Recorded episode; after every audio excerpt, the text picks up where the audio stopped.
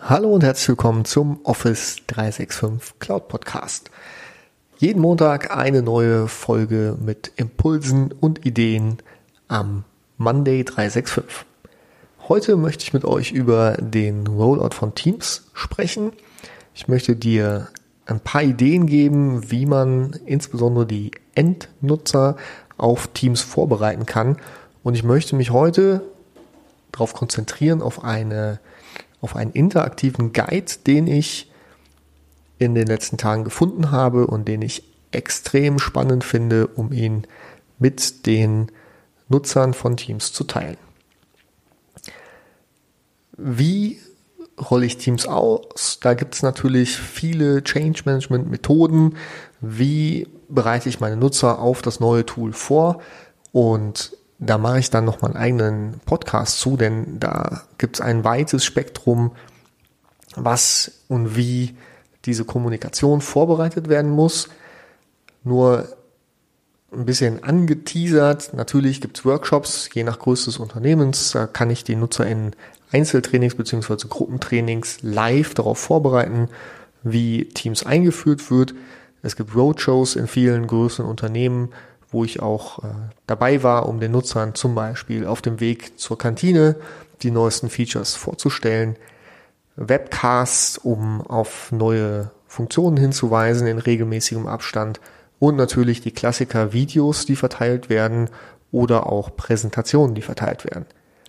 Der Nachteil meiner Meinung nach an Videos, man wird damit überflutet heutzutage und äh, viele haben keine Lust mehr, sich die Videos anzugucken.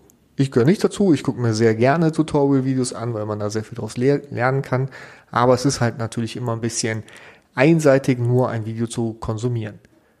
Noch schlimmer natürlich Präsentationen, die durchzuklicken, dass der Nutzer versteht, was man ihm mitgeben möchte, ist schon schwierig. Gibt es natürlich auch sehr, sehr gute ähm, ja, Autoren, die extrem gute Trainingspräsentationen erstellen, aber es ist auch Aktivität vom Nutzer ähm, gefordert, da durch ein paar Slides durchzugehen.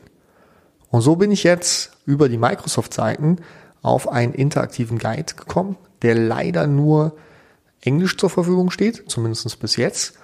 Und das ist eine Mischung aus Video und äh, klickbarer, äh, klickbarem Tutorial. Das Ganze dauert sechs Minuten und in den sechs Minuten wird sowohl auf Englisch durch Teams geführt, durch die wesentlichen Funktionen, wie lege ich einen Kanal an, wie, wie lege ich ein Team an, wo finde ich meine Nachrichten. Also es werden die, die wichtigsten äh, Tabs an der Seite erklärt, wie ich auf Dokumente zugreife. Das Spannende daran ist aber, an der einen oder anderen Stelle muss interaktiv der Nutzer auf die einzelnen Sachen klicken.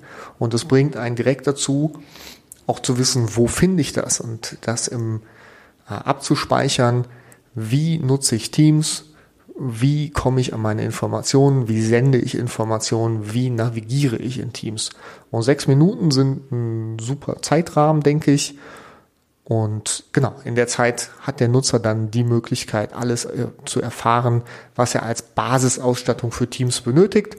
Und darauf aufbauend kann man dann in die Spezialfunktionen gehen, die entweder für die spezielle Rolle benötigt wird oder auch im Unternehmen zur Verfügung gestellt werden muss, wenn eigene Apps hinzuentwickelt werden. Die, den Guide findet man unter mslearn.cloudguides.com und ich werde euch das natürlich in den Show Notes verlinken.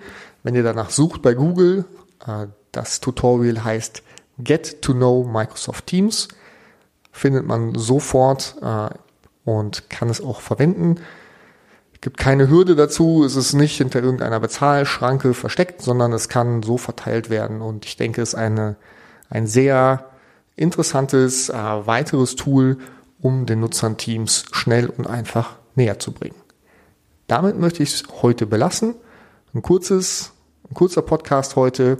Ich freue mich auf die nächste Woche, auf eine weitere Folge, dann zum Thema Compliance und ja, freue mich, wenn ihr meinen Podcast teilt, wenn ihr euch auf LinkedIn mit mir vernetzt und freue mich natürlich immer auch auf Feedback und Kommentare.